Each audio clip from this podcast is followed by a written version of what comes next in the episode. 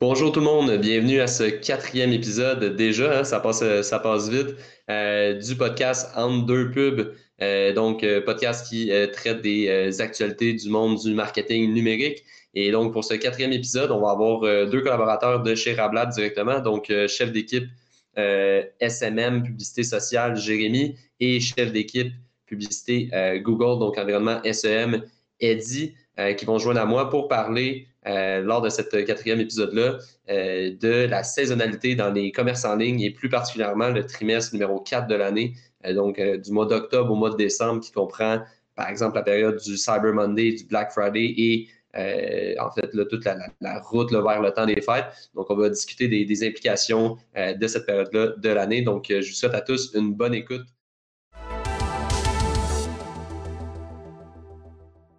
Suis avec euh, Jérémy, que certains doivent déjà connaître parce que c'est sa troisième G participation au podcast? Ouais, je pense, je pense que oui. oui bonjour. Ouais.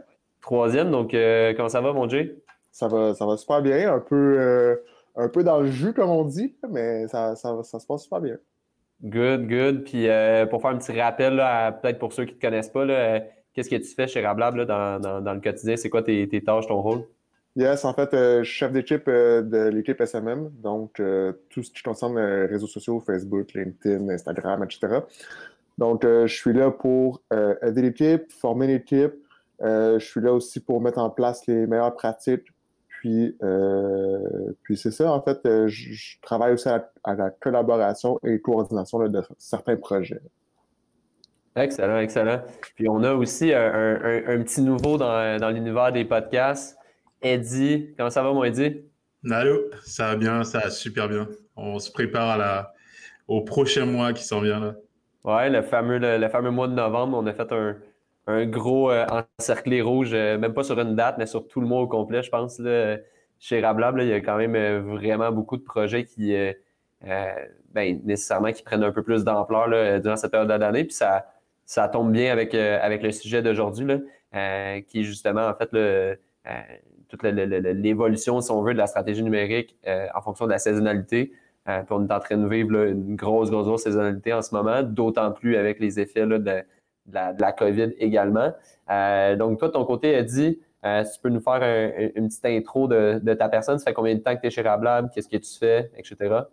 Ben moi, ça fait, on va dire, six mois à peu près, je pense, peut-être même un peu plus. je suis chef d'équipe SEM, donc ça concerne tout ce qui est Google Ads, YouTube, euh, Display, un peu tout l'écosystème Google euh, payant.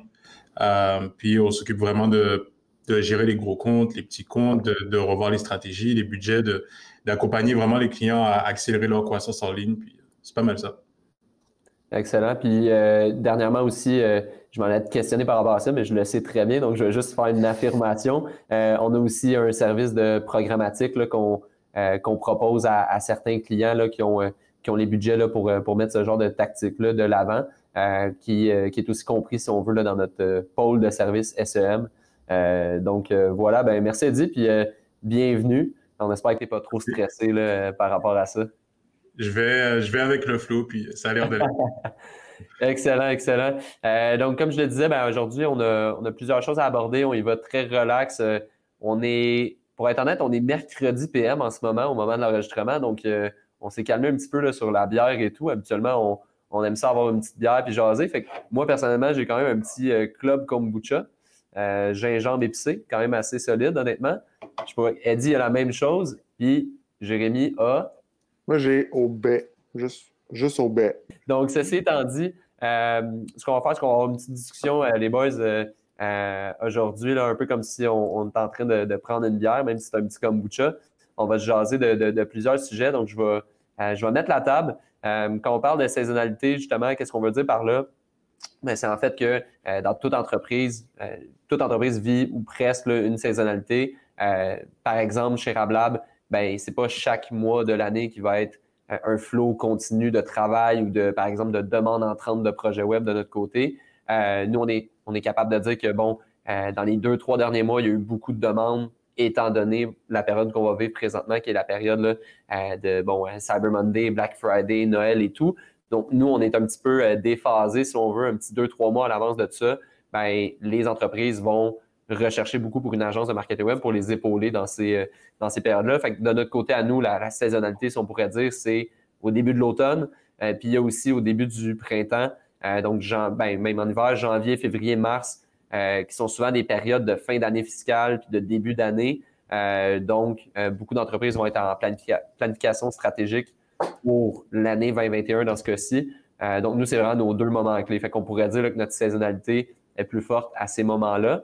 Euh, pour d'autres entreprises, euh, par exemple, dans, le commerce en ligne, ça va être tout autre chose. Puis ça va dépendre aussi du, du vertical ou du secteur. par exemple, on a une entreprise qui vend des, manteaux d'hiver comme client. Bien, naturellement, sa, saisonnalité, c'est l'hiver. Puis l'été, c'est pas mal plus tranquille. donc, on en profite pour, pour travailler sur autre chose. ceci étant dit, au niveau de la saisonnalité, les gars, euh, euh, moi, j'ai ma petite idée sur le sujet. Je sais que vous, vous êtes un peu plus hands-on, si on veut, euh, parfois dans les comptes ou même avec les gestionnaires de campagne. Qu'est-ce que vous utilisez pour les gens qui nous écoutent, par exemple, pour mieux évaluer leur saisonnalité puis prendre ça en considération là, dans, dans la définition de leur, stratégie ou leur, même leurs investissements à certains niveaux? Peut-être, Jay, si tu veux commencer. Bien, la, première des affaires, ça passe tout par l'analyse préliminaire. Souvent, on propose aux clients, avant de, signer un mandat chez nous, d'avoir une analyse complète et détaillée sur quel genre de proposition qu'on peut mettre en place, parce qu'on s'entend que, tu l'as bien mentionné, mais une entreprise qui vend des patios puis une entreprise qui vend des, manteaux, c'est deux saisonnalités différentes. Oui, les deux, ça peut être du commerce en ligne. Puis peut-être que probablement les deux aussi, par exemple, vont être concernés par Black Friday parce qu'il bon, peut avoir des promos, peu importe. Mais tu ne vendras pas des manteaux d'hiver en juin, tu peux essayer, mais ça se peut qu'au Québec, en tout cas, tu n'en vendes pas quand tu fais 30 degrés. alors que les patios, c'est un peu ironique, mais les, les gens vont être tentés d'acheter leurs patios en juin, même s'il aurait fallu que tu planifies ça février, mars, pour qu'ils soient installés pour juin. la première phase, l'analyse, clairement, c'est là où est-ce qu'on va être en mesure de déterminer euh, c'est quoi les priorités euh, dans l'année, euh, où est-ce qu'on devrait concentrer aussi nos, budgets. Tu sais, euh, je pense pas que euh, un budget linéaire à l'année de 500 dollars par mois, mettons, c'est l'idéal, c'est dans les meilleures pratiques. On, peut le faire, il n'y aura pas de problème, mais je pense pas qu'on va être en mesure d'optimiser les résultats de cette façon-là. Parfait. Toi, Eddie, quand on parle de saisonnalité, ça, qu'est-ce qui te vient en tête? moi, j'avais, de mon côté, j'avais noté, par exemple, bon, je sais qu'il y a un outil comme Google Trends, Analytics qui peut nous aider. Euh, c'est quoi, toi, tu regardes par rapport à ça pour, euh, pour mieux cerner la saisonnalité d'un client? Ben, en fait, on a comme pas mal d'outils qui sont gratuits puis qui nous permettent vraiment de voir euh, à quel moment que ça va être un pic d'activité pour telle ou telle marque. Mais je pense, comme disait Jay, puis on a un peu le même processus d'analyse, mais c'est vraiment de, de comprendre en fait quel est euh, comment fonctionne l'entreprise, euh, quels sont les produits qu'ils veulent mettre de l'avant à tel ou tel moment. C'est quoi aussi les personas? Parce qu'en en fait, en fonction du, du persona de chaque entreprise, ben, il y aura des variations, des comportements qui vont changer. Puis c'est à partir de là qu'on va se dire, ben, mettons qu'on on se focus sur trois ou quatre euh, produits qu'on va mettre de l'avant, ben, à quel moment que la recherche va être plus ou moins importante? Donc, par exemple, je vais prendre euh, Google Keyword Planner qui nous permet de vraiment mettre quelques mots-clés puis de voir le volume qu'on a par mois et vraiment de voir aussi la saisonnalité, à quel moment de l'année il y aura des pics, puis ça va être le moment pour nous d'investir. Donc c'est définitivement de se poser avant de se lancer, foncer tête baissée dans une campagne. C'est vraiment de voir ben, qu'est-ce qui va faire du sens, à quel moment ça va être pertinent d'investir, puis sur quoi surtout on va investir et à qui on veut euh, vraiment euh, apporter ce message-là en fait. Puis tu sais, si je peux ajouter aussi, euh, ben, il y a beaucoup de, clients qui sont onboardés chez, chez Ramblab qui ont déjà de l'expérience, soit avec d'autres agences ou qui, l'ont fait à l'interne par le passé puis qui se sont dit, bon, ben, c'est le temps de passer euh, au, prochain niveau. Mais on peut se baser aussi sur ces statistiques-là générées par le passé. Clairement, euh, c'est probablement une des sources de données les, plus fiables qu'on peut pas avoir. Puis, tu sais, oui, on peut s'attendre à ce qu'un vertical fonctionne d'une telle façon qu'il y a une saisonnalité bien précise dans l'année, mais ça se peut qu'avec le tiers, parce que son produit a une particularité, parce que sa technique de vente est légèrement différente des autres entreprises de la compétition, ben, ça se passe un peu différemment aussi. Là, puis ça, c'est à considérer. Puis c'est euh, sûr que c'est sûr que si on peut regarder euh, qu'est-ce qui s'est passé avant, ça va nous permettre d'aller euh, vraiment réajuster le tir à l'avenir puis de se dire OK, ça s'est passé comme ça en 2019, en 2020. Peut-être que l'année prochaine, on va le faire différemment. c'est définitivement dans cette, dans cette direction-là qu'on va se mettre. Mais c'est ça, sinon il y a, comme pas mal d'outils en vrai, du Google Trends qui va donner vraiment des, des tendances un peu à plus haut niveau, Keyword Planner qui va vraiment donner les recherches mensuelles sur chaque mot-clé, Analytics qui va nous donner bah, la performance du site. Donc, c'est un ensemble de data qu'on va compiler puis se dire, c'est la décision à prendre. Mais, ça me fait quand même penser à un truc, on a, on a vu ça vraiment dans l'année où toutes les tendances qu'on avait vues à certains moments, ben, avec le COVID, ça a comme pas mal changé les patterns de chaque personne. C'est comme en avril, puis en mai, il y a pas mal de clients qui ont vu des, des variations de choses qui se sont faites, puis on s'est dit, OK, ce qui s'est passé avant ne se reflète pas toujours cette année, tu vois. Puis, tu sais, si je me trompe pas aussi, souvent en plus, ben, juste pour, euh, pour finir euh, la, sur la, la pension de COVID, là, mais on s'entend le printemps, souvent, ben, tu sais, en tout cas de mon côté, surtout en e-com, on remarque des pics, surtout au début du printemps, parce que bon, il peut y avoir des nouvelles corrections, peu importe, ou même à la fin du printemps selon les entreprises, mais généralement, c'est pas la période de l'année où est-ce que la fréquentation est la plus forte. Les annonceurs sont un peu sur, dans la réorganisation pour l'été, pour l'automne qui s'en vient même déjà alors que cette année, ben, clairement, les, résultats qu'on a remarqués, c'est, à des années-lumière de ce qu'on a généré par le passé. Puis par rapport à ça, je, trouvais ça intéressant ce matin. Honnêtement, je lisais, euh, euh, je lisais la presse, puis là, euh, j'ai l'air, l'air bien smart de dire ça, que je lis la presse le matin, mais j'essaie de me dire de le faire à tous les matins. Je le fais vraiment pas tout le temps, mais ce matin, je l'ai fait. Puis je regardais les cas de l'évolution des cas de COVID, puis bon, les statistiques par rapport à ça et tout ça, par région et tout. Euh, puis, ce que je trouvais intéressant, puis je me souviens d'avoir vu ça dans la, première vague, euh, Google avait partagé, dans le fond, son, euh, son data par rapport à ça, par rapport surtout au déplacement, par exemple. Est-ce que les gens vont au travail? Est-ce qu'ils vont est-ce qu'ils se rendent dans des restaurants? Est-ce qu'ils se rendent dans des magasins? Est-ce qu'ils restent chez eux? Donc, il y avait tous ces graphes-là, puis on voyait vraiment, bon, qu'il y avait une corrélation naturellement avec les indications des gouvernements, donc première vague, deuxième vague. je pense qu'il va y avoir un lien qui va être intéressant à faire dans des business cases dans un an, deux ans, dans toutes les universités, par exemple, du Québec, quand, il va y avoir des, cours de marketing et plus précisément peut-être de web, de, juxtaposer en fait ces courbes-là euh, par rapport aux achats en ligne. La, corrélation avec je suis chez moi, j'achète en ligne, euh, pas, de surprise pour personne. on s'entend que c'est une corrélation euh, très directe et très positive. Puis par rapport à ça, il y a même un, article de la presse qui, est paru là, euh, au début du mois, au milieu du mois, le 13 euh, octobre, que j'ai devant les yeux justement présentement. ça disait en fait que, euh, bon, parmi tous les, répondants qui ont répondu au sondage, c'est un sondage de, de CROP, 72% des répondants affirment avoir acheté en ligne depuis le début de la pandémie. Donc, c'est quand même vraiment beaucoup. Tu sais, on s'entend que les, gens qui sont sondés, ce n'est pas, pas une tranche d'âge de 20-30 ans, puis d'attitude, c'est vraiment élargi. Donc, les, le 28% des gens qui, disent ne pas avoir consommer en ligne ou acheter en ligne, mais naturellement, c'est des gens beaucoup plus âgés, comme, comme l'indiquent les résultats. Là. Consommateurs plus âgés, une population qui est inactive, donc qui n'aurait pas nécessairement, qui ne travaille pas, qui n'a pas nécessairement le budget pour le faire. Donc, si on enlève ces gens-là, on est pratiquement à du 100% C'est quand même assez incroyable. ce qu'on se parlait là, 5-10 ans, c'était le taux de personnes qui ont un mobile. Là, je pense qu'on est pas mal saturé à ce niveau-là, ou presque. Puis maintenant, c'est vraiment est-ce que tu achètes en ligne ou pas? Fait que, dans 5-10 ans, je pense qu'on va pas en rire, mais on va dire, il y a vraiment une époque où est-ce que les gens n'achetaient jamais en ligne, puis c'était toujours en personne et tout. Là, je pense qu'on est, on est clairement rendu là. Puis je pense que ça a définitivement accéléré comme la croissance des entreprises qui euh, n'avaient pas prévu à ce moment-là peut-être d'investir en ligne, de ce qui se disait, OK, je vais faire ça dans 5 ans, dans 10 ans. Puis que là, ils se sont dit, OK, tout le monde se met à acheter en ligne cette année, ben, c'est peut-être le moment de le faire puis de mettre mes investissements à ce moment-là parce que ça a changé le comportement de tout le monde, autant du consommateur qu'au niveau de l'entreprise. Donc, euh, Puis en plus, on a été confrontés, nous, à ce genre de, de, là des, des, clients qui avaient pratiquement rien en ligne. Ils arrivent du jour au lendemain, ils sont comme ben, Salut, j'ai une boutique en ligne maintenant, depuis hier. Puis j'aimerais ça faire de la pub pas canadienne. On commence où? Tu sais, c'est un beau projet, là, on s'entend, mais tu sais, le web, c'est pas, pas magique non plus. C'est sûr qu'il y a des efforts à faire derrière de tout ça, puis il y a de l'organisation, de la préparation. Puis...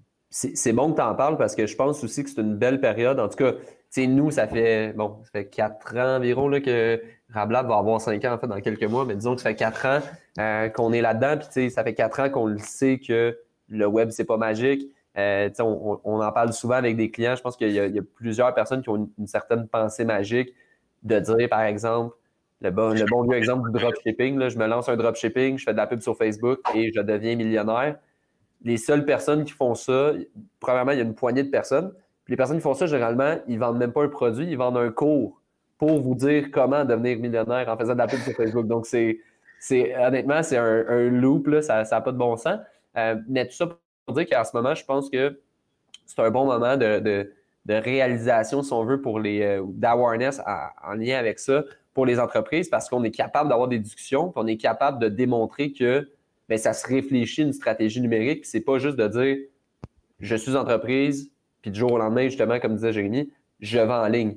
Ça se prépare, il y a des analyses à faire, il y a beaucoup de calculs aussi à faire, puis ça peut mener vers, euh, vers des, prochaines, euh, des prochains sujets que j'aimerais aborder avec vous autres je m'étais noté de mon côté, euh, par exemple, c'est quoi les grosses différences entre le fait de dire, OK, ben, j'ai un, modèle d'affaires, j'ai une business qui fonctionne et je veux étendre, si on veut, euh, l'identité de ma marque là, en ligne, puis je veux aussi que ça soit transactionnel et tout. Euh, de mon côté, j'avais plusieurs points à aborder par rapport à ça. tantôt, justement, Eddie t'a parlé de, persona. Je trouvais, je trouvais ça pertinent parce que je l'ai noté avant, avant qu'on se parle effectivement, il y a des personnages. Puis, tu sais, justement, les gars, SMM versus SMM, vous savez que c'est deux pôles différents. Donc, si je fais un petit rappel, le SMM, c'est peu médias sociaux. SEM, on est beaucoup plus dans des moteurs de recherche généralement, même si on, comprend YouTube là-dedans aussi. Euh, quand même qu'on définit un persona, comment tu vois ça, toi, Eddie, quand je te dis, ah, ben moi, mon persona, c'est, euh, je dis n'importe quoi, une femme 34-55 qui va aimer aller à tel endroit, qui va faire ci, qui va faire ça. Tu sais, toi, c'est quoi que tu en tires pour bâtir ta stratégie SEM? Est-ce que c'est réellement les, données plus démographiques que tu as regardé ou c'est autre chose? Euh, il y, a, un aspect quantitatif puis un aspect qualitatif. Je pense que la première chose, c'est de se dire déjà, est-ce qu'il y a une certaine demande dans ce marché-là ou dans ce qu'on est en train de faire auprès de l'audience cible? Donc, si c'est les femmes de 25 à 35 ans ou peu importe, je vais quand même faire une recherche pour me dire, est-ce qu'il y a vraiment une audience pour atteindre cette cible-là?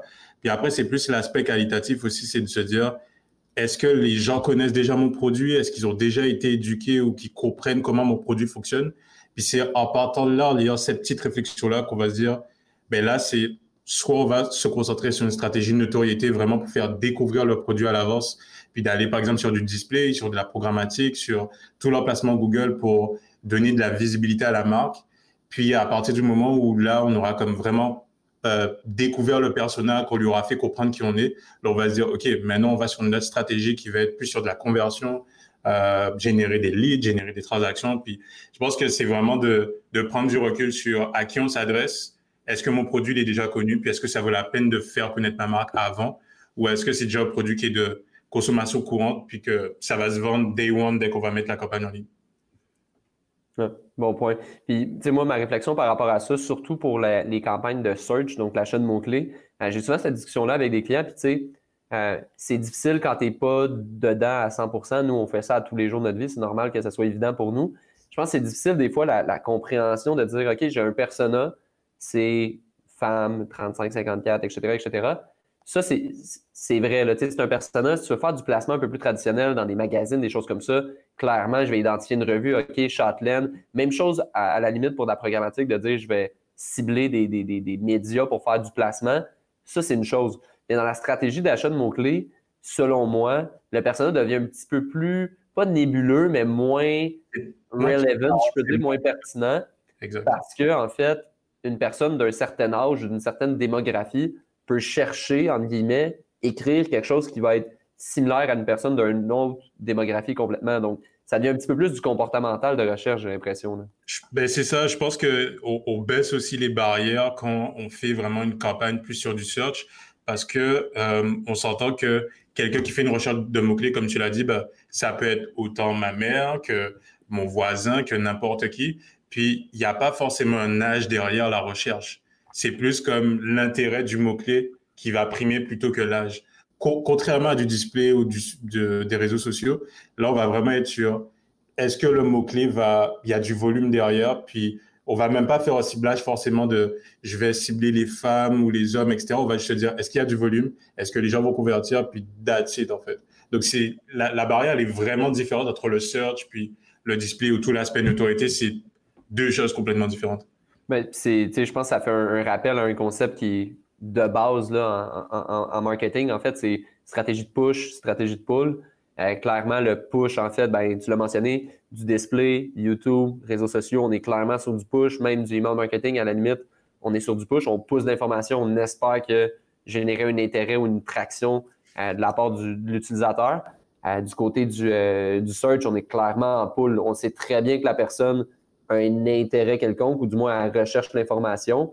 Puis en fait, ben, on vient payer au clic si, si notre ad, si notre publicité génère un intérêt assez grand.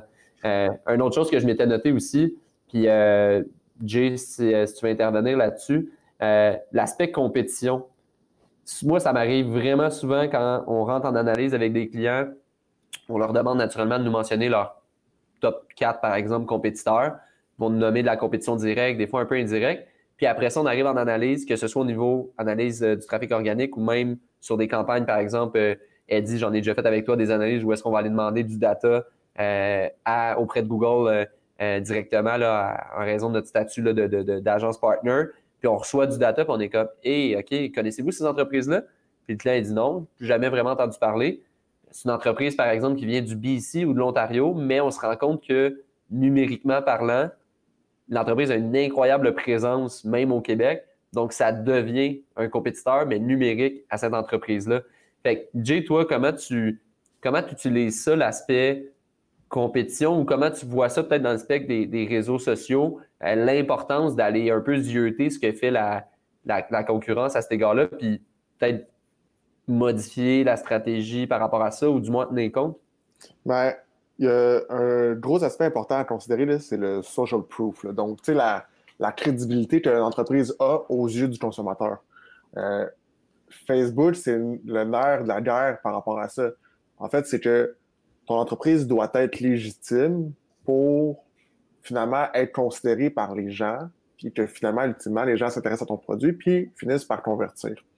Puis c'est un, petit peu là le, point d'analyser la compétition, c'est de regarder ce que les, gens font pour prouver leur valeur, pour prouver que leurs produits qu'ils ont entre les mains, ben, c'est, euh, ça donne une valeur ajoutée aux yeux des gens, puis que ça, ça va éventuellement servir aussi donc, clairement, d'analyser le, type de contenu, d'analyser aussi la, fréquence d'interaction que ces entreprises-là ont avec les gens, puis le ton utilisé peut avoir un impact quand même assez important sur le genre de stratégie que nous, on va mettre en place pour se positionner dans le marché finalement par rapport aux autres entreprises. Puis, tu sais, oui, on, pourrait, tu sais, encore une fois, avoir la pensée magique, puis dire, hey, on va être champ gauche, on va faire de quoi de complètement pas rapport à la compétition, puis on va se démarquer de ça. Mais des fois, le piège, c'est qu'on soit finalement pas considéré par les gens en, entreprenant ce genre d'action-là. Donc, tu sais, ça, c'est un des aspects qui est, super important à considérer dans la compétition. Puis, tu sais, tu as, abordé un, point quand même assez intéressant de dire, ben, entreprise, maintenant, tu viens du BC, qui, qui va faire de la chaîne mots-clés au Québec, mais que l'entreprise québécoise n'est aucunement au courant finalement que cette compétition-là existe. Oui, Facebook Ads, il peut arriver exactement la même chose. Après ça, tu as la portion organique tu peux avoir des entreprises américaines, européennes qui vont promouvoir le même genre de produit, mais en organique. Puis là, quelqu'un va l'avoir partagé dans ton fil d'actualité. Puis toi, tu vas finir par le voir, même si tu n'es pas targeté officiellement par cette entreprise-là. Ben, par le biais d'un ami, d'un ami, d'un ami, ben, tu finis par voir quand même ce, contenu-là. Ben, il y a ça qui est, super important à considérer. Donc, euh, La sphère d'influence est beaucoup plus large avec, le, avec les réseaux sociaux parce que, comme tu dis, tu peux vraiment atteindre. Une personne qui a été touchée peut en parler à six autres personnes. Donc, à Google, c'est oui, il y, a un grand réseau, mais le fonctionnement est complètement différent dans comment les gens fonctionnent aussi. Puis, tu sais, par rapport à Facebook, euh, Google, Facebook, tu sais, Google, tu vas acheter des mots-clés sur des éléments précis. par exemple, ben, tu cherches euh, une cuisinière, ben, tu vas acheter des mots-clés relatifs à la cuisinière. Mais sur Facebook, on est contraint de faire compétition avec des entreprises qui sont hors champ de compétition directe. Je ne sais pas, par exemple, euh, je vends des manteaux, mais si Air Canada décide de faire de la pub, bon, peut-être pas en ce moment, mais s'ils décident de faire de la pub, on se bat pour le même placement, probablement pour des audiences qui sont similaires. Hmm. Donc, tout ça fait en sorte d'augmenter aussi l'enchère de la compétition. Ben, c'est un, bon point. Puis, tu sais, même euh, pour aller plus loin dans l'exemple, probablement que justement, si j'essaie de vendre des cuisinières, euh, le gros de mon budget devrait aller sur Google et pas mal moins sur Facebook. Par contre, euh, j'essaie de penser, si on, prend, si on prend pour acquis que la cuisinière pourrait être un aspect un peu plus design d'une cuisine ou autre, ben là, il y a peut-être une marque euh, qui, par exemple, offre une panoplie de produits, qui va essayer, en fait, de faire beaucoup de branding autour de sa marque pour que les gens considèrent la chaîne ou le magasin en tant que tel comme étant potentiellement un magasin qui vend des, euh, des cuisinières et non pas Métag ou euh, Frigidaire ou, ou autre.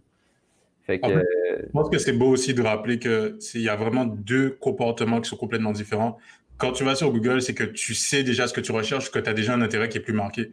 Quand tu mm. vas sur Facebook, tu as déjà un intérêt qui s'est passé à un moment donné, mais tu n'es pas forcément prêt à acheter tout de suite. Puis justement, si tu as des visuels ou des, produits à, mousser, ben c'est sûr que Facebook va aider à une certaine partie. Donc, je pense que c'est pas l'un ou l'autre, c'est comme un espèce de mix qui fait du sens, puis de se dire, ben, est-ce que ça c'est pertinent à ce moment-là? Est-ce que Facebook, ça va être mieux pour rejoindre des gens un peu plus haut dans l'entonnoir de conversion. Donc, c'est là que ça apporte vraiment une vraie stratégie au final. Puis, si on se ressente un petit peu sur la situation actuelle, euh, depuis tantôt, on dit que bon, euh, c'est l'approche du, trimestre 4. En fait, on est en plein dedans. On a déjà, en tout cas de notre côté, là, pour les, clients que, que moi j'ai euh, sous gestion, si je peux dire, j'ai vu que les budgets avaient quand même pas mal augmenté. On a eu bien des rencontres aussi avec nos clients. concernant justement les investissements, euh, puis l'évolution des plateformes à ce moment-ci d'année. Qu'est-ce que vous pouvez nous dire respectivement, peut-être Jay, euh, portion médias sociaux, puis Eddie, euh, portion Google, sur comment les, les, les, publicitaires, si on veut, les entreprises doivent réagir face à ça. naturellement, je pense qu'il faut prévoir un, plus gros budget, on le sait. Qu'est-ce que ça implique concrètement pour le mois à venir, le novembre, décembre? Qu'est-ce que ça change concrètement dans vos stratégies à vous? Clairement, le, point le plus concret, c'est d'augmenter le budget. Ça, c'est, malheureusement la réalité à laquelle on, va confronter de plus en plus. on se base sur quoi pour dire ça? Parce que là, probablement que le monde pense à ça, puis sont comme, ben oui, là, naturellement, on augmente les budgets, mais à quel niveau, sur quoi je me base, pourquoi, on a des indicateurs pour. Euh? Ouais, ben, tu sais, ça, ça, revient un petit peu au, point qu'on a mentionné au tout début. Premièrement, de, regarder ce, que, ce qui a été fait l'année passée comme action dans le cas, évidemment, qu'il y a de l'historique. On, on, peut être en mesure de dire, OK, bon, ben parfait, on a investi, disons, euh, je ne sais pas, 10 000 sur le trimestre. Parfait, on a eu un retour de temps. Excellent. Donc, c'est quoi nos limites par rapport à ça? Est-ce que un retour de 3, est-ce qu'un retour de 4 devient acceptable et intéressant financièrement? OK, parfait. Bon, ben, on va. L'idée, après ça, c'est d'augmenter le budget en, respectant ce retour sur investissement-là qui, qui reste, somme toute, doit être en fait intéressant pour l'entreprise. En, théorie, un budget devrait être illimité. On comprend que, bon, sur papier, ça ne s'applique pas de, cette façon-là, mais l'idée, c'est d'augmenter le budget tant que le retour sur investissement est, satisfaisant pour, euh, pour l'entreprise. Ça, c'est le point le plus crucial. Après ça, vient créatif, promotion, euh, vient aussi produit, vient inventaire, vient offre de service, vient plateforme, etc. Mais ça, excuse-moi de t'interrompre, Jay, mais c'est un point vraiment intéressant parce que combien de fois on a eu ces discussions-là de dire si les campagnes sont rentables, budget limité. Effectivement, honnêtement, sans nommer de nom, j'ai vu environ, je dirais, 2, 3, 400 mêmes projets passer dans les dernières années à, très haut niveau, là, juste savoir c'est quoi le modèle d'affaires, savoir c'est quoi les investissements à peu près. Je pense que j'ai vu un client, puis on le vit en ce moment, qui est réellement en, optique budget illimité. Là. Puis c'est pratiquement ça parce que on dirait qu'il ajoute un zéro là, à, chaque, à chaque mois. Euh, mais les résultats sont au rendez-vous, mais je pense qu'il y a une, infime portion de produits qui peuvent fonctionner comme ça. Pour, 99% des entreprises qu'on va, qu'on va accompagner, la portion branding, communauté, vision, évolution, recherche et développement, tout ça, c'est hyper pertinent. Est-ce qu'on peut vraiment se dire budget limité, je pense qu'on le voit, nous, dans nos funnels à nous, quand l'entreprise effectue un, marketing, je dirais, qui est 360, qui ont vraiment, par exemple, relation de presse, des petites actions d'influenceurs ici et là, des concours, euh, des actions en, vraie personne quand, la situation le permet.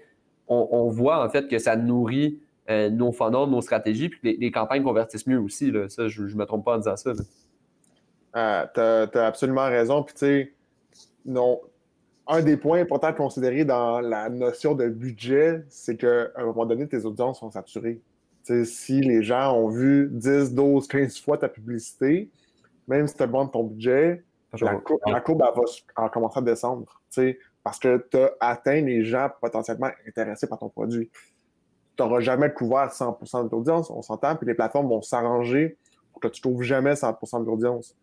Mais à un moment donné, si par exemple ton produit s'applique juste à des Québécois en français, c'est sûr que tu te retrouves dans un bassin de population qui est limité malheureusement. C'est là qu'on vraiment d'aller chercher des audiences un peu en amont, pas seulement en novembre, mais de le préparer. Puis on le fait avec la plupart de nos clients, mais de le préparer dès le mois d'octobre. Même en août, on est déjà en train de passer à la stratégie du Black Friday parce qu'on sait que pendant le mois de novembre, ben, on va comme mettre des investissements, puis on va aller rejoindre l'audience, mais au bout d'un moment, on va être limité.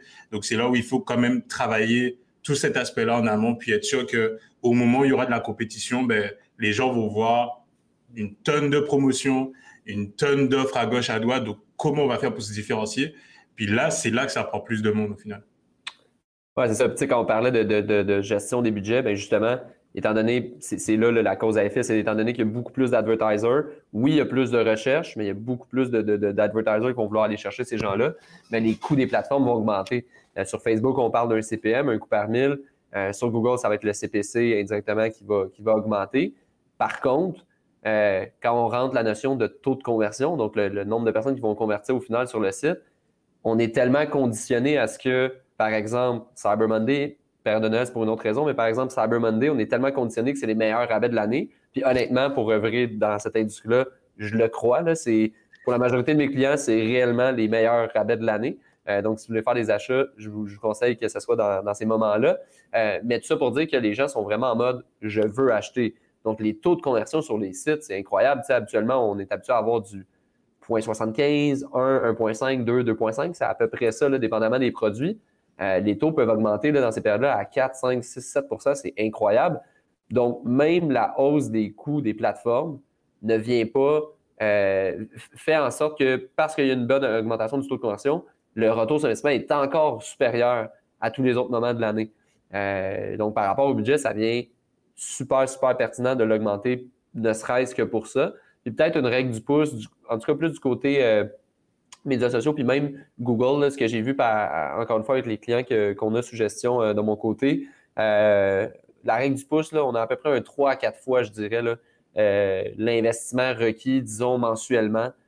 par exemple, je suis un brand qui n'a pas trop de saisonnalité. Au mois de juillet, août, j'investis X. Ben, généralement, là, octobre, novembre et décembre, on est plus dans du 3 à 400% d'investissement. Euh, que, je ne sais pas si c'est ce que vous observez, vous autres, les gars, de votre côté. Là. Ben, c'est pas mal ça. En fait, mettons, on a un budget de 2000, ben, on va vraiment se dire qu'il nous faut quelque chose de confortable en novembre parce que, en fait, c'est aussi la part de prévu que personne ne sait absolument à l'avance, même si on a de la data, personne ne sait à 100% comment ben, les compétiteurs vont se mettre à investir à ce moment-là.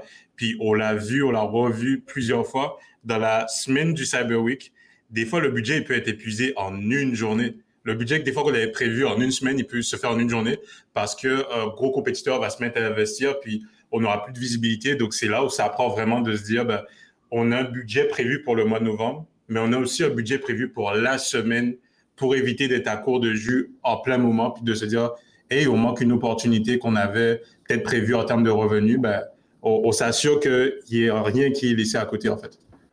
Je comprends. Puis par rapport à ce que tu dis, dans le fond, toi, justement, quand tu dis OK, 2000, ça me prend un montant confortable, là, là, c'est quoi les points que tu vas aller regarder? Comment tu définis, en fait, ce fameux montant-là à investir? C'est quoi que vous regardez pour définir ça? Bien, il y a plusieurs choses. Je pense qu'on va déjà regarder dans les trois derniers mois quelle campagne qui a vraiment performé. C'est la, la, base.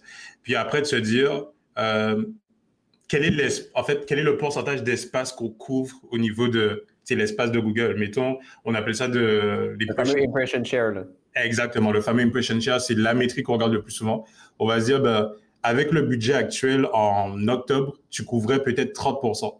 Combien ça va te prendre, puis on va faire un petit calcul, une règle de toi, mais combien ça va te prendre en novembre pour couvrir le 100%. On va jamais être au max. C'est rare qu'on ait des budgets où ça atteint le 100%, mais ça va au moins nous donner comme un, un, petit guide ou une référence pour nous dire, ben, si à 2000, ça va te prendre ça le mois prochain pour qu'on ait une meilleure visibilité puis qu'on ne se retrouve pas à court de jus. Puis ça, c'est si la compétition fait pas la même chose en augmentant beaucoup, beaucoup. Là. Exact. Puis en fait, c'est cette part-là aussi où il faut prévoir, c'est qu'on se dit, OK, on va atteindre un 100%, mais il y a la compétition qui va augmenter ses coûts par clic, qui va augmenter ses enchères.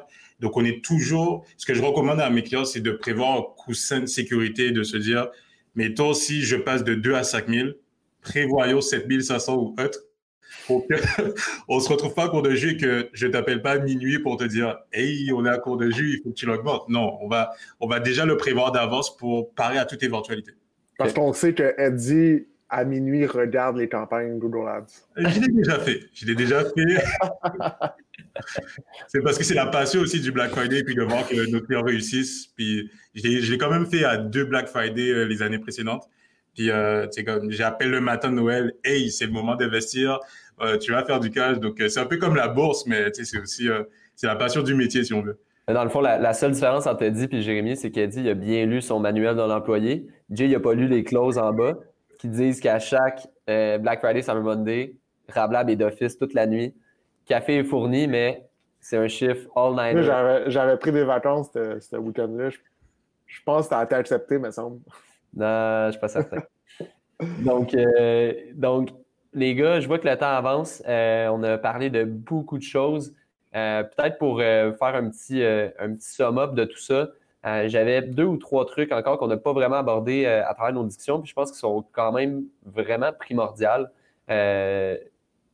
On n'a pas parlé de marge ni de prix de produit, puis c'est correct, c'est juste que je trouve que c'est quand même à la base, premièrement, d'une business. Naturellement, tu as un produit, il y a un prix, puis faut que le prix soit dans le price point de, ce que la demande est prête à, payer pour ça, qu'il y ait un certain équilibre. Donc, premièrement, il y a ça. Dans l'analyse des, compétiteurs, je pense que c'est important aussi de voir où se constitue par rapport à une même qualité de produit, disons. Euh, fait qu'il y a la notion de prix, puis il y a surtout la notion de marge aussi. Euh, j'ai parfois la discussion avec des clients justement qui font affaire avec nous. Ils ont fait une belle planification, ils ont 50 000, 100 000 de budget cette année. C'est tel produit qu'on va pousser, excellent, excellent c'est quoi vos produits que vous faites le plus de marge dessus? Est-ce qu'il y a de la demande sur ces produits-là? Est-ce qu'on a de la place pour aller faire une stratégie d'acquisition, que ce soit euh, sur Google ou sur un autre média? Si, par exemple, la marge d'un produit est de 8 il va falloir que ce soit un produit à très haute implication qui vale pas mal cher, genre une voiture, pour que ça soit rentable. Parce que si on a 8% de marge sur un, sur un produit, qu'on se dit que ça va peut-être nous coûter 10-15 l'acquérir, le, en coût d'acquisition, que ça va nous coûter 10-15% du prix du produit, on est, on est dans la merde un peu. Là. On, est, on est sur une stratégie qui ne sera jamais gagnante. je ne sais pas, vous, c'est quoi votre point de vue face à ça, mais est-ce que c'est. Est-ce que vous pensez que c'est des discussions qu'on devrait plus avoir, plus tôt même dans les discussions et tout? Ben, je trouve que, en fait, c'est vraiment définitivement des points que je vais de plus en plus aborder avec les clients e-commerce. C'est que on, calcule souvent le ROAS, qui est le fameux, euh, le fameux KPI qu'on regarde tout le temps, mais on n'a pas justement l'information sur la data du client. Puis, on ne sait pas forcément quelle marge qu'il fait. Puis, en fait, plus on a de data, plus ça va nous permettre d'ajuster notre tir, puis de nous dire, OK, si son coût d'acquisition maximum est de temps par rapport à sa marge, mais on pourra mieux ajuster nos campagnes et nos performances en fonction de sa réalité. Mais ça arrive souvent, en fait, que ben, des fois, il y a des entrepreneurs qui n'ont même pas cette data-là ou qui n'ont pas cette réflexion-là. Donc, c'est aussi à nous, ben, en tant qu'agence ou partenaire stratégique, de, de stimuler cet aspect-là, puis de lui de, de, pousser la réflexion pour se dire, ben, OK, quelle marge vraiment qu'on a sur les produits qui ont le plus d'inventaire? Est-ce que c'est cela que je veux mettre de l'avant? Puis c'est, je pense, ça vient des deux côtés. C'est autant de notre part d'aller leur voir puis de leur dire, quelle est ta marge, puis de notre côté, ben, qu'ils aient la réflexion un peu plus poussée. Mais définitivement, plus le, le, plus qu'on a d'informations, le mieux que c'est pour nous parce que on fait souvent, surtout en search chez Google Ads, on fait souvent des stratégies d'enchères basées sur un coût vraiment d'acquisition. Puis on a un, objectif précis, puis on fonctionne vraiment à la performance, autant social que dans, dans, tout, dans tous les canaux. Donc, on a vraiment besoin de cette data-là au final pour s'améliorer, puis puis je pense que c'est quelque chose qu'on devra de plus en plus pousser avec la plupart des clients qui vont être aguerris en marketing. Cool. Jay, t'avais-tu quelque chose à rajouter là-dessus ou euh, je pense qu'elle dit un bon. Euh, ça fait pas mal le tour. Là. Je pense qu'on est là aussi pour euh, éduquer les clients par rapport à cet aspect-là, ceux, qui ne sont pas en mesure d'avoir le calcul. Puis, tu sais, je pense que ça fait partie de la, réalité. Puis aussi, probablement un peu du sizing de genre de clients qu'on a. Tu sais, on travaille souvent avec les gestionnaires même de l'entreprise. Il n'y pas nécessairement de ressources marketing à l'interne. Des fois, c'est que dans l'empressement de la vie quotidienne, malheureusement, c'est des affaires qu'on n'a pas pris le temps de calculer, puis qui sont tout de même primordiales, puis que en ayant cette donnée-là en tête, ça facilite beaucoup plus les, investissements. Ça nous rend peut-être aussi moins craintifs éventuellement par rapport à, cet aspect-là. Puis ben, quand on regarde les rapports finalement des résultats de, campagne, rapports analytiques, etc., ben là, on peut réellement dire si oui ou non il reste d'argent à la fin de la journée. Word, très bien dit. Euh, là-dessus, les gars, je vais euh, conclure un petit peu notre discussion. Puis j'avais oublié, je voulais le mentionner au tout début, mais je vais, je vais le faire maintenant. Euh, de notre côté, Rablab, qu'est-ce qu'on a fait pour outiller nos clients?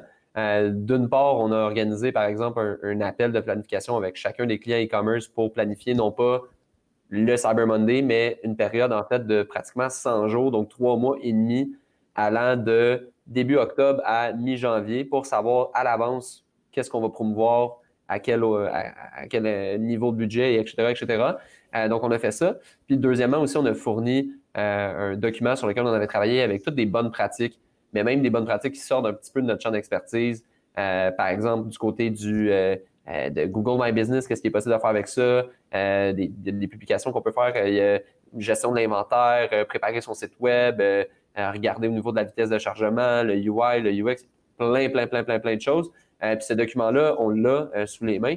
Donc, ceux qui entendent ça, qui voient ça, euh, si jamais vous voulez mettre la main sur ce fameux document-là, simplement nous écrire Facebook, LinkedIn, Instagram, slider dans les DM, demander le, document de stratégie e-commerce Q4, puis ça va nous faire plaisir de, vous donner ça. honnêtement, il y a plein de, bons petits trucs là-dedans qui, peuvent, qui peuvent vous aider.